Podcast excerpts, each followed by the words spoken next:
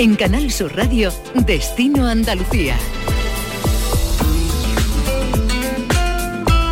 El sector turístico en Andalucía sigue muy de cerca la evolución de la pandemia y por supuesto de la vacunación, para saber cuándo se podrán reactivar los vuelos a nuestra tierra, tanto de turistas nacionales como sobre todo de los internacionales. De hecho, fíjense que esta misma semana hemos conocido que las aerolíneas ya han ofertado más de 2 millones de plazas para volar al aeropuerto malagueño entre el mes de mayo y el de julio. Vamos a charlar con Javier Gándara, director general de EasyJet para el sur de Europa, una de las aerolíneas con más tráfico aéreo en toda nuestra comunidad, para que nos cuente cómo se prevén los próximos meses. Además, les vamos a llevar hasta el Real Club Alderrama, un lugar donde se realiza un tipo de turismo distinto, el turismo de golf, relacionado con la actividad deportiva y que no ha dejado de crecer incluso en época de pandemia. Y para comenzar, nos vamos a la naturaleza, a un parque natural donde anidan importantes colonias de buitres. Muy buenas tardes, comienza Destino Andalucía. Estamos ahora situados en la zona centro-occidental de la provincia de Córdoba y en un área protegida de Sierra Morena, el Parque Natural de Sierra de Hornachuelos. Allí encontramos dos tipos de vegetación, la correspondiente al bosque mediterráneo, con encina y alcornoque como la más importante, y la ubicada en la ribera de los cursos fluviales, principalmente sauces, frenos, álamos o alisos.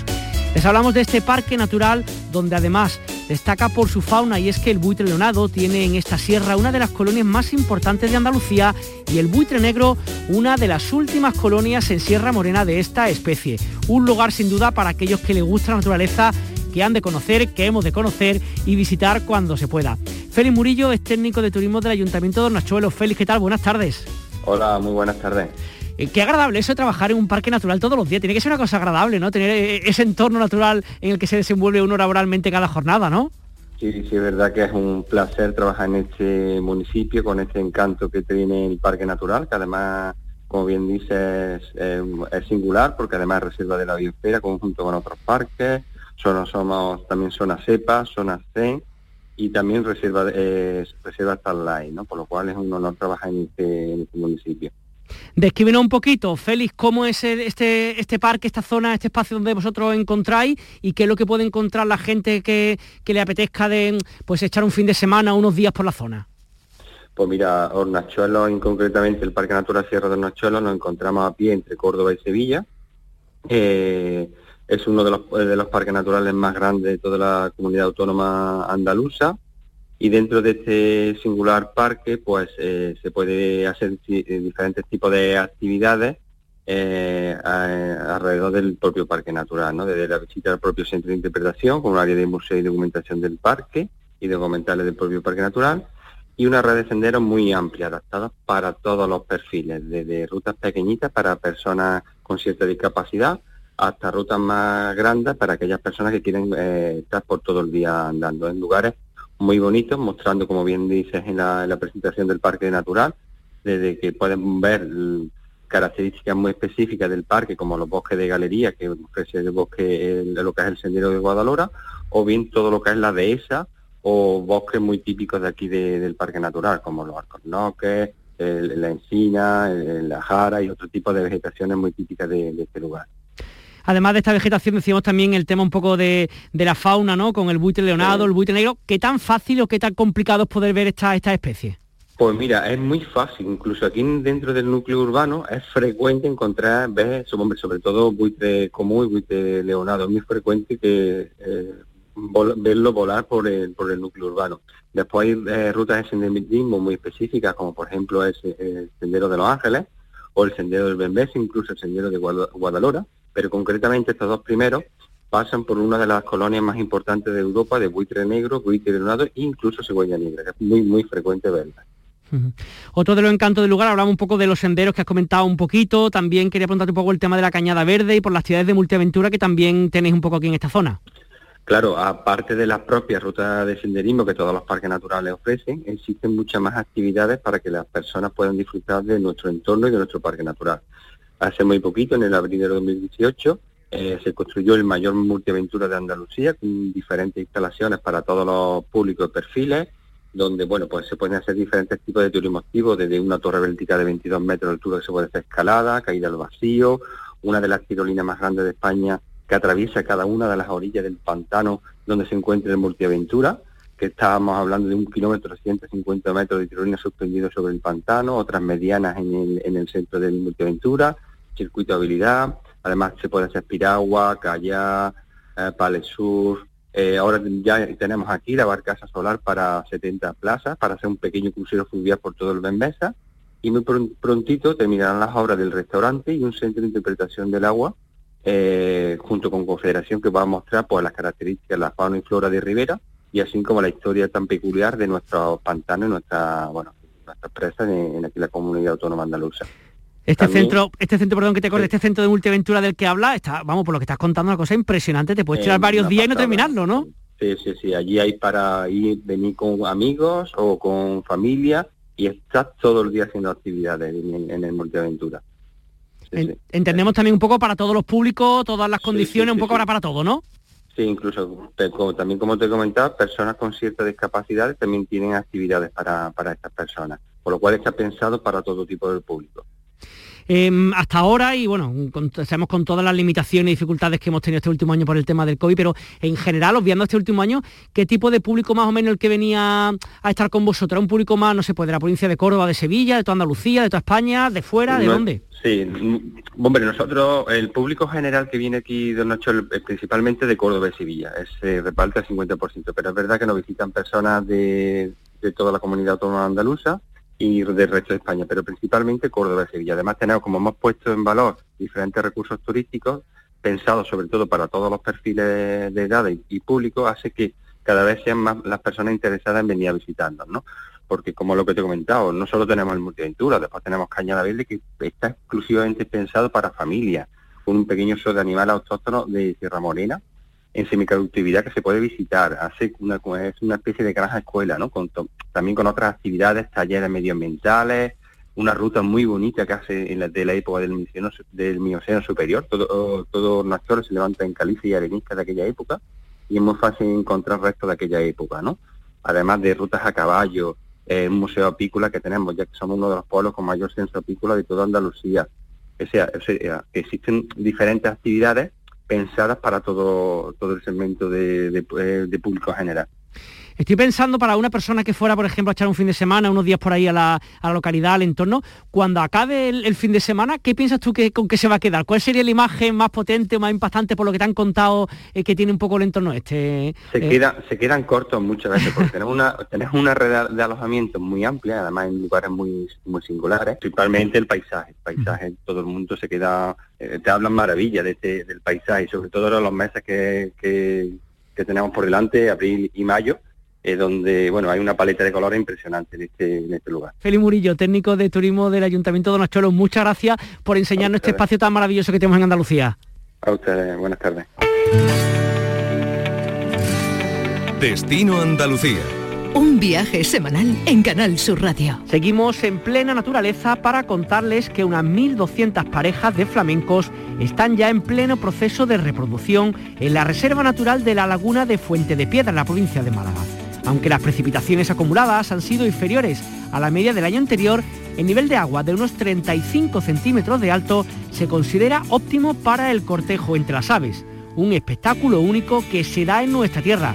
Nos lo cuenta Damián Bernal. ¿Qué tal? Muy buenas. Muy buenas, esta es ahora la saludable banda sonora en la laguna de Fuente de Piedra.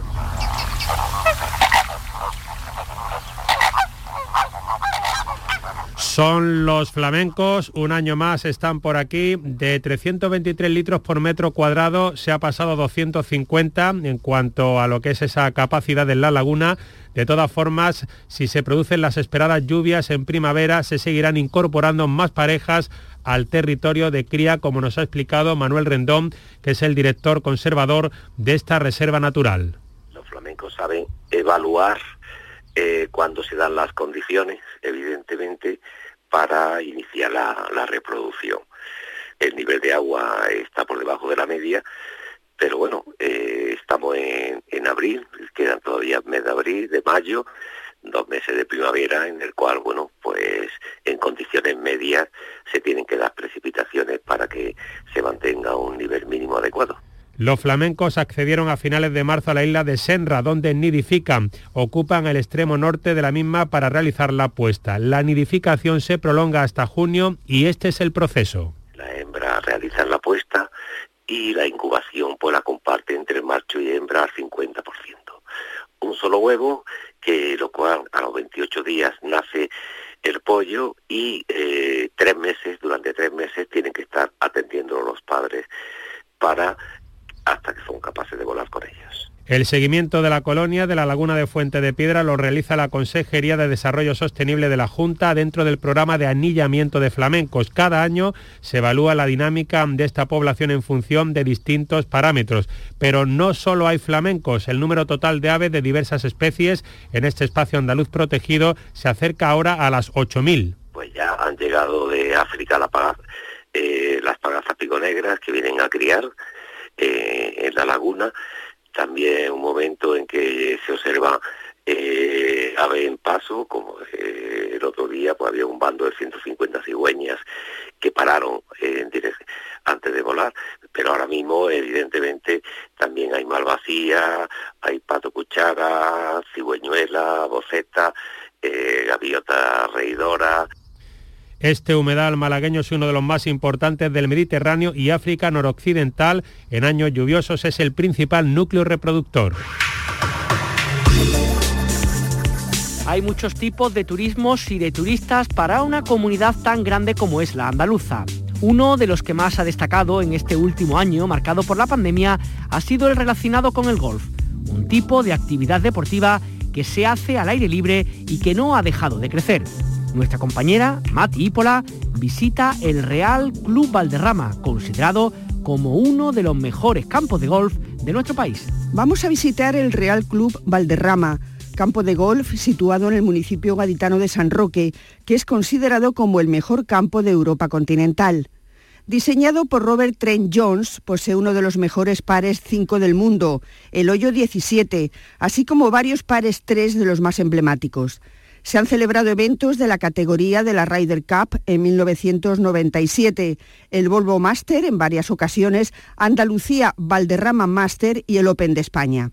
Un campo de golf emblemático que atrae turistas de todo el mundo para conocer cómo está la situación ahora, en tiempos de pandemia, y para hablar sobre el futuro está con nosotros Javier Reviriego, que es el director del Real Club Valderrama. Saludos, gracias por estar con nosotros, Javier. Muy buenas, ¿qué tal? Muchas gracias. Hablábamos del campo de golf, el mejor de Europa continental, el crecimiento del golf español y en particular del andaluz eh, salta a la vista, ¿no? La Costa del Sol se ha convertido en uno de los principales reclamos para el turismo deportivo. Este año marcado por la pandemia del coronavirus, ¿cómo se está viviendo en el Club Valderrama? Bueno, pues como bien dices, la, pandemia eh, es lógico que haya afectado al turismo de golf eh, la realidad es que Costa del Sol ha sido líder en turismo de golf los últimos años, eh, uno de los líderes en el mundo, no solo, no solo en Europa. Y es, evidente y es cierto que bueno, ha, decaído las visitas de, jugadores extranjeros y, estamos bueno, eh, llevándolo lo mejor posible. En nuestro caso, probablemente no ha tenido el impacto tan negativo de otros clubes porque nosotros tenemos tenemos socios eh, muchos de ellos que residen en la zona y han seguido han seguido practicando el deporte. Y la realidad es que principalmente a los campos más comerciales que dependen eh, que dependen del turismo pues eh, es evidente que, están sufriendo y que, bueno va a costar va a costar levantar estos estos 18 meses ya casi de, de bueno pues de una facturación más baja eh, y de una serie de una serie de situaciones que bueno nunca nos habíamos encontrado y que estamos intentando manejar lo mejor posible los gestores. Sí, Javier, sin duda los eventos deportivos eh, también son un valor añadido ¿no? para la llegada de un turismo pues asociado al golf. De eventos como el Andalucía Master se beneficia todo el sector, todo el destino, no solo el golf, sino también el turístico. ¿Cuál es el impacto de este turismo totalmente implicado con el golf? Bueno, en, Costa del Sol se habla que está por encima del 20%, es, es una cifra muy elevada. Eh, tenemos, tenemos 100 campos en Andalucía, unos 70 en Costa del Sol y todos los estudios últimos indican que el impacto del golf es brutal, no solo directo, sino también indirecto. Y como bien dices, el, el realizar torneos de repercusión internacional que se ven en televisiones de todo el mundo durante, durante muchas horas, sobre todo en, vivo, eh, es, es, seguro que tiene un gran impacto en la decisión de turistas extranjeros, golfistas, que eh, toman la decisión de venir a, Andalucía y, probar nuestros campos y, nuestro magnífico tiempo.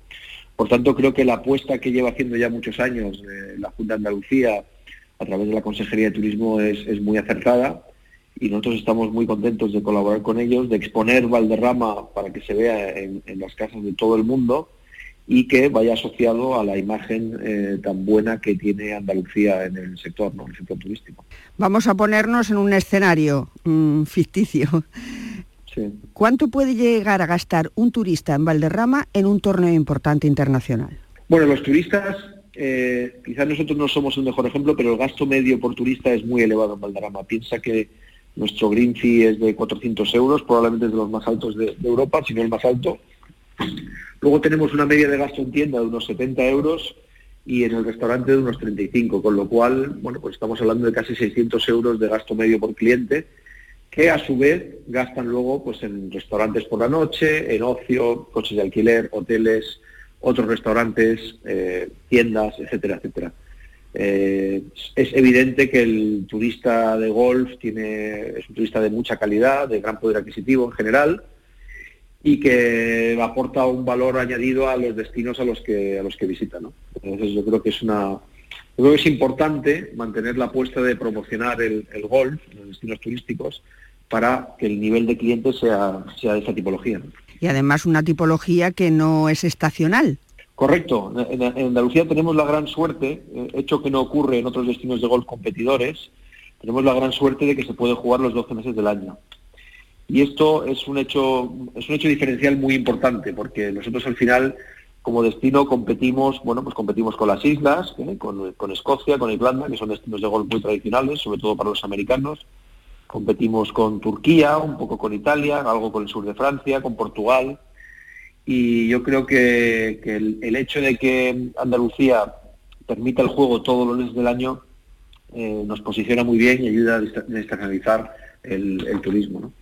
Javier, por último, ¿qué futuro mm, le va a deparar el golf en Andalucía y concretamente en, el Club Valderrama? ¿Qué proyectos hay para, para el golf en Andalucía en los próximos meses? Bueno, yo creo que Andalucía, eh, sin ninguna duda, va a salir fortalecido cuando, cuando acabe esta situación. Creo que sin ninguna duda el golf, el golf como deporte y actividad también, porque es una actividad súper segura que se puede practicar sin ningún peligro. Eh, si vemos los datos en, el mundo, el, número de practicantes durante la pandemia del golf ha aumentado muchísimo, principalmente en Estados Unidos y en Reino Unido, con lo cual yo creo que eso se va, va a traducir en que una vez que las restricciones se levanten y que la situación sanitaria sea, sea más segura para todos y para viajar, no tengo ninguna duda de que el turismo de golf va, a crecer en V, que vamos a recuperarnos muy rápido y estoy convencido de que Andalucía será uno de los destinos preferidos y que probablemente 2022 sea un buen año y 2023 un gran año. esta es por lo menos mi predicción. Eh, para Valderrama nosotros vamos a seguir trabajando en, tener los estándares de calidad más altos, los que nos han hecho muy conocidos en, todo el mundo, no solo en Europa, y vamos a seguir trabajando porque crezca nuestro torneo. ¿no? Nuestro, nuestro compromiso con, Turismo de Andalucía es total, vamos a seguir haciendo un esfuerzo para traer a los mejores jugadores, traer la mejor bolsa de premios posible y que el torneo se vea en todo el mundo y ayude a promocionar la marca, no solo la marca Valderrama, sino también la marca Andalucía, de la que nos beneficiaremos todos. Pues muchísimas gracias, Javier. Muchísimas gracias por, por sus respuestas y enhorabuena por dirigir ese, ese Real Club Valderrama y muchísimas gracias. Gracias a ustedes. Hasta pronto. Pasajeros con destino a Andalucía, embarquen por puerta número uno Como sabrán, hace pocas fechas que EasyJet anunciaba que iba a abrir su tercera base en España en la ciudad de Málaga para este año 2021 y en concreto para esta primavera. Hay que recordar que Málaga es uno de los destinos estratégicos de verano para esta compañía y es que desde el inicio de las operaciones en nuestra ciudad en el año 1999, esta aerolínea ha transportado a más de 36 millones de pasajeros, lo que sitúa a la ciudad entre los destinos favoritos de la red de EasyJet. Saludamos a esta hora a Javier Gándara, director general de EasyJet para el sur de Europa. Javier, ¿qué tal? Muy buenas tardes. Hola, buenas tardes, ¿qué tal? Esta noticia en estos momentos que corren en estas circunstancias tan, digamos, anormales, es una apuesta muy grande por parte de su compañía, ¿verdad? Pues sí, es una apuesta muy grande por eh, Málaga, por la Costa del Sol y bueno, y por España, ¿no? Porque es ya nuestra tercera base y sobre todo en el caso de, Málaga era ya, digamos, el aeropuerto de más tráfico, el destino más tráfico donde todavía no teníamos una base operativa y por eso entonces, bueno, era un paso natural y eh, pues hemos decidido hacerlo y la verdad que estamos muy ilusionados. ¿Qué significa abrir una base, en este caso en, la ciudad de Málaga, el aeropuerto de Málaga? ¿Y, qué cambia con hace, por ejemplo, el año pasado, hace dos años, cuando no existía este, digamos, esta base en el aeropuerto malagueño? Sí, pues el abrir una base operativa lo que implica es que vamos a tener tres aviones basados eh, eh, permanente allí durante la temporada de verano, porque va a ser una base estacional, o sea que estará abierta entre abril y octubre todos los años y eh, lo que implica también es contratar a tripulaciones, ¿no? alrededor de 100 puestos de trabajo entre pilotos y tripulantes de cabina de pasajeros que van a estar pues contratados localmente, ¿no? Y, siguiendo toda la, la regulación ¿no? laboral esto nacional y eh, luego eso lo que implica en cuanto al desarrollo también es que hasta ahora la mayor parte de los vuelos que nosotros hacemos es desde una base a un destino y vuelta, y así sucesivamente. Entonces, el, número de conexiones que tenía Málaga estaba limitado por eh, los sitios donde ya teníamos bases, como, como Londres, como eh, Edimburgo, bueno, todas las que tenemos bases. Ahora, sin embargo, al tener ya una base también en Málaga, podremos conectar Málaga con más orígenes donde eh, no tenemos una base, ¿no? Y como tal, entonces poder desarrollar más nuestra red. Imaginamos que no tiene usted una, bolita de esa mágica donde se ve el futuro y hablar un poco de previsiones, con la que está cayendo un poquito complicado, pero a grosso modo imagino que habrán hecho sus estudios. En algunos casos, por ejemplo, hace poco hablamos con responsables de turismo alemán y hablaban que el 60% de los alemanes pensaban que podían volver a cifras del año 2019. ¿Manejan cifras parecidas? ¿No se, no se, atreven a dar una cifra? ¿Cómo manejan un poco previsiones para esta primavera-verano en el aeropuerto de Málaga en concreto? Bueno, pues es muy difícil porque dependemos en gran medida de cómo evolucionan las restricciones ¿no? que los distintos gobiernos van poniendo. ¿no? Lo que está claro es que las ganas de viajar están ahí, ¿no? Simplemente, por ejemplo, hace un par de semanas, el anuncio de Boris Johnson, ¿no? Eh, que además simplemente no descartó que los británicos puedan viajar al extranjero este verano, pero en ningún caso lo aseguró, dijo que eso se diría, digamos, el, hasta el 12 de abril, ¿no? Y, y nunca a partir del 17 de, antes del 17 de mayo sería posible. Pues solamente ese anuncio ya hizo que se multiplicasen, digamos, las reservas de británicos que querían volar al resto de, digamos, de Europa, ¿no? Entonces, realmente eso está ahí, pero claro, ahora mismo estamos trabajando casi semana a semana, ¿no? Pues eh, porque no sabemos cómo va a evolucionar la pandemia y cómo van a evolucionar las restricciones un poco que ponen los distintos gobiernos. Eh, si nos ponemos mirando un poco los datos del 2019, el, último año, entre comillas, con normalidad, ¿no? En, esto del, turismo en nuestra tierra, en, Málaga. EasyJet, que, digamos, ¿de dónde traía más personas a Málaga? ¿Cuáles eran, digamos, los destinos principales? No sé si Reino Unido, Irlanda, Alemania, ¿cuáles son, digamos, estos, este origen de dónde venían estas personas? Sí, pues fundamentalmente Reino Unido, ¿no? Y, eh, luego también Alemania, ¿no? Pues eh, Francia, otros sitios, o sea, realmente, pero Reino Unido ha sido siempre, digamos, el principal origen, ¿no? Y además, no solamente de, pues eso, de visitantes ¿no? que venían a disfrutar de las maravillas ¿no? que ofrece Málaga y la Costa del Sol, sino eh, también, digamos, de pues, muchos británicos que tienen ya su segunda residencia ahí en la Costa del Sol y como tal, entonces, pues todas las eh, temporadas pues van a pasar un tiempo allí. Como presidente también que usted de las líneas aéreas de España, imagino que habla con responsables de otras compañías eh, aéreas, mm, la percepción que tienen el resto de compañeros con otras aerolíneas son más o menos la misma que me está contando usted, tienen otras formas de trabajar, ¿cómo es un poquito una visión, un panorama general sobre cómo se nos presenta este, esta primavera y este verano en, en tema de vuelos en nuestro aeropuerto en Málaga. No, pues eh, todas estamos en la misma situación, ¿no? Realmente, al final, ahora, un poco lo que estamos intentando es, eh, pues, ver, más o menos, en función de las restricciones, cómo van evolucionando, pues, programando casi semana a semana, como quien dice, ¿no? Porque, claro, las cosas, una semana piensas que vas a poder hacer eso, luego cambian las restricciones que ponen los gobiernos, y entonces, pues, pues bueno, estamos todos en la misma situación, una situación muy incierta, pero bueno, todos con la esperanza, ¿no?, de que a partir de este verano se pueda empezar a recuperar, aunque sea poco a poco esa, esa actividad, aunque también es cierto que todo indica, ¿no? distintos organismos hablan de que al menos hasta 2023 o 2024 no recuperaremos los niveles de tráfico de antes de la pandemia. Ya por curiosidad, ¿cómo trabajan las líneas aéreas con el tema de organización de vuelos? No imagino que eso hace hasta hace dos tres años cuando volaban tantos millones de personas se planificaría como con mucha antelación. A día de hoy mm, tienen un momento que cierran reservas y ven si merece la pena abrir el vuelo. ¿Cómo cómo organizar un poco esa parte para saber si salen finalmente los vuelos?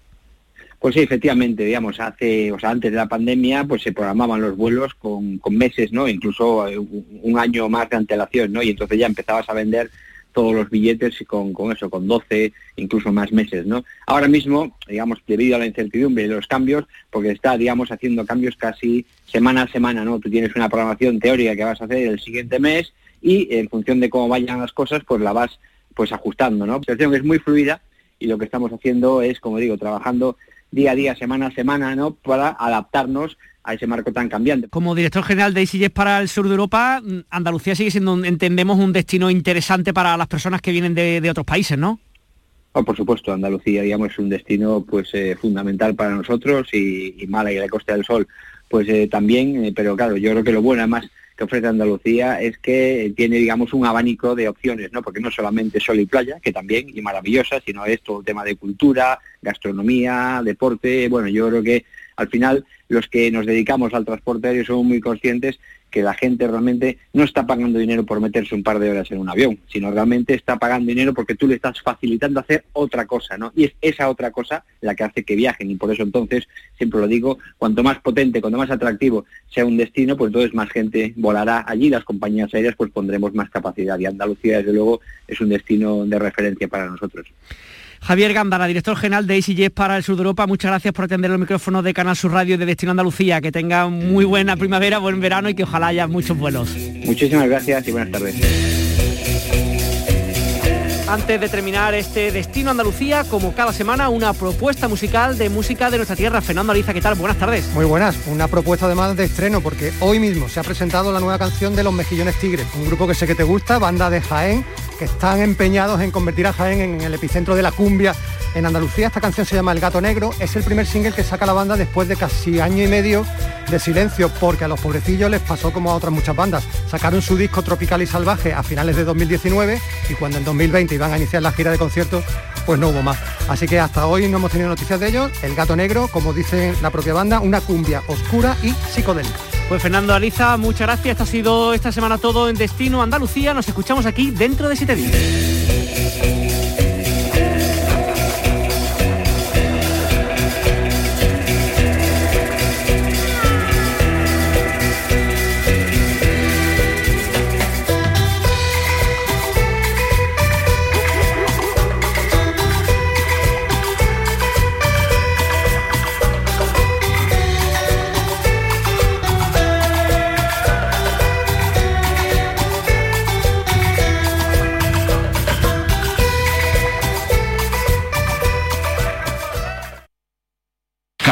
Sur Sevilla. ¿Le preocupa la salud dental de sus hijos? En la Clínica Dental Aroca atendemos totalmente gratis con el Plan Dental Infantil de la Junta de Andalucía a los niños de entre 6 y 15 años. En este país Sevilla, Clínica Dental Aroca, los mejores profesionales para sus tratamientos dentales. Pídanos cita en dentalaroca.com. Yo ya no pago por mi consumo y digo chao, digo chao, digo chao, chao, chao, a tú lo mismo. Vente conmigo, nuestro petróleo es el sol. Dile chao. Bienvenido al autoconsumo. Dimarsa.es. ¿Conoces un taller de confianza? Pues sí, acaba de abrir Vía al Sur, taller especializado en carrocería, mecánica y electricidad que trabaja con todas las compañías. ¿Y sabes dónde está? En Alcalá de Guadaira, calle La Red 92. Pero no hace falta que vayas, ellos te recogen y te entregan el vehículo donde quieras y totalmente gratis. Vía al Sur, el taller de tu vehículo. Cuando sabes lo que quieres, tan solo necesitas esperar el momento preciso. Ven a Sirsa Automoción del 14 al 17 de abril y llévate tu vehículo Renault o Dacia con hasta 7.000 euros de descuento. Una oferta limitada de 50 vehículos nuevos que solo los más rápidos podrán disfrutar. Sirsa Automoción, tu concesionario Renault y Dacia en San Pablo, su eminencia, Polígono Pisa e Itálica.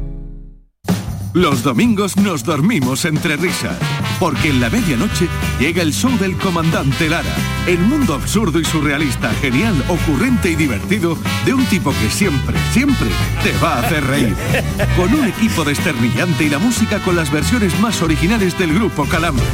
El show del comandante Lara, en la medianoche de los domingos. Súmate a Canal Sur Radio, la radio de Andalucía.